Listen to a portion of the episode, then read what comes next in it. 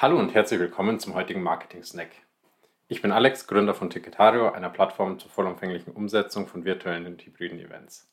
Ich wurde gefragt, heute etwas über die Eventbranche zu erzählen und was in den letzten Jahren so passiert ist und ähm, ja, in welche Richtung sich das Ganze weiterentwickeln wird. Durch die Pandemie wurde natürlich die ganze Branche auf links gedreht und ich möchte heute was über die Learnings erzählen, die wir im letzten Jahr gemacht haben und gerade mit Bezug auf virtuelle und hybride Events. Also, woher kommen wir und wie hat sich die Branche verändert? Im März 2020 gab es einen Lockdown.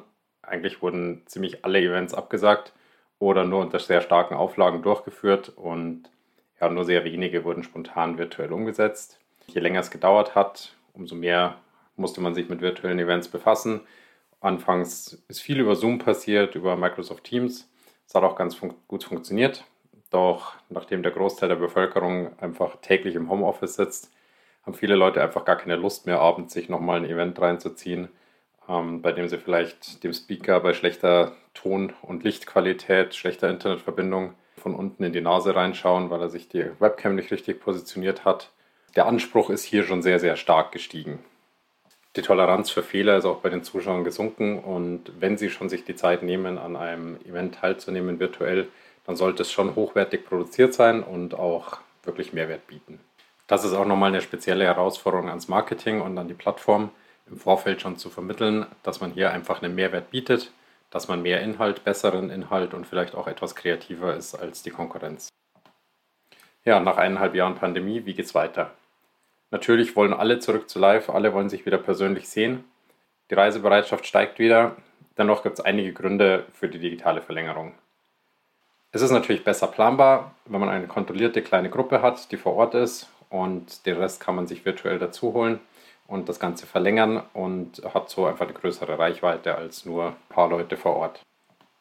Man muss sich auch bewusst machen, dass die Leute, die ähm, nicht vor Ort sind und sich das Ganze virtuell anschauen, vielleicht auch gar nicht die Zielgruppe sind, die vor Ort kommen würde, sondern man hat eigentlich eine neue Zielgruppe erschlossen von Menschen, die vielleicht in ganz anderen Teilen von Deutschland wohnen oder in ganz anderen Teilen der Welt und vielleicht nie zu dem Event angereist wären gerne aber die, sich für die Marke, das Produkt oder die Veranstaltung interessieren und ganz bewusst online konsumieren möchten.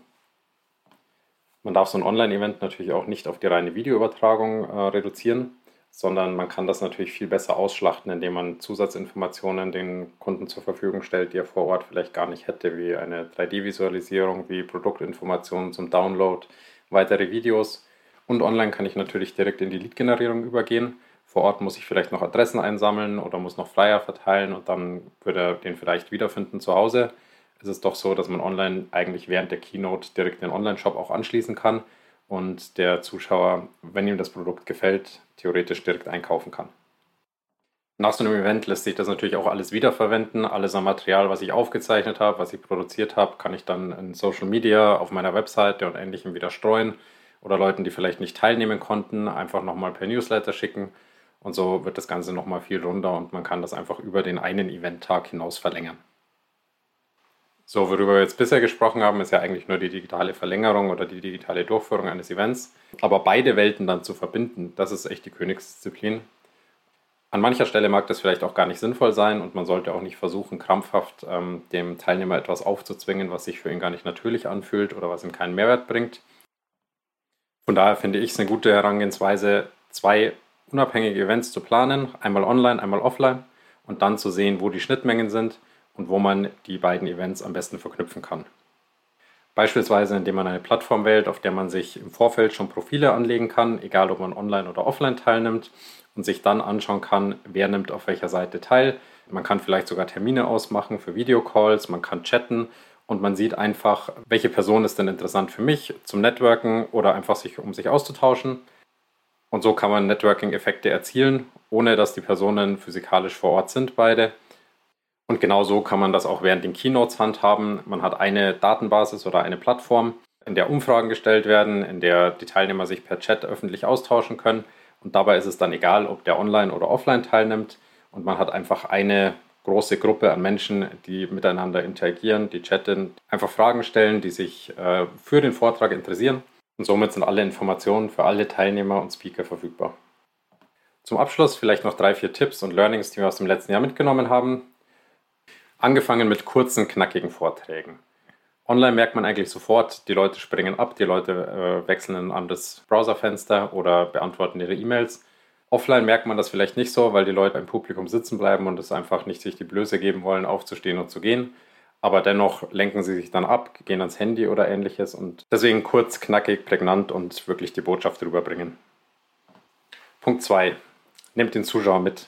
Den Zuschauer mitnehmen ist super wichtig, gerade online, aber auch offline. Einfach das Publikum Fragen stellen, auf die Fragen eingehen, Umfragen oder direkte Fragen, das macht einfach Sinn oder auch einfach mal Handzeichen. Da wird es den Zuschauern nicht langweilig und sie fühlen sich einfach mitgenommen. Im Fernsehen wird das teilweise ja schon sehr stark betrieben, zum Beispiel bei RAN NFL mit dem Social Media Icke. Ich finde das ziemlich perfekt, wie das gemacht wird, weil man einfach eine wirklich dedizierte Person abstellt, die sich um die Community kümmert, die sich ums Publikum kümmert und wirklich auf die Themen vom Publikum eingeht. Als nächsten Punkt empfehle ich euch, über professionelle Einspieler nachzudenken. Die kann man im Vorfeld produzieren, kann sie aufwerten durch verschiedene grafische Effekte, bieten eine gewisse Sicherheit, Ausfallsicherheit äh, während dem virtuellen Event, können vor Ort, wenn sie auf einem Bildschirm übertragen werden, auch die PowerPoint-Schlachten etwas auflockern und man verliert trotzdem den Live-Effekt nicht, wenn man dann am Ende zum Beispiel eine Fragerunde mit dem Moderator und dem Speaker durchführt. Und zu guter Letzt, gönnt eurem Publikum eine Pause.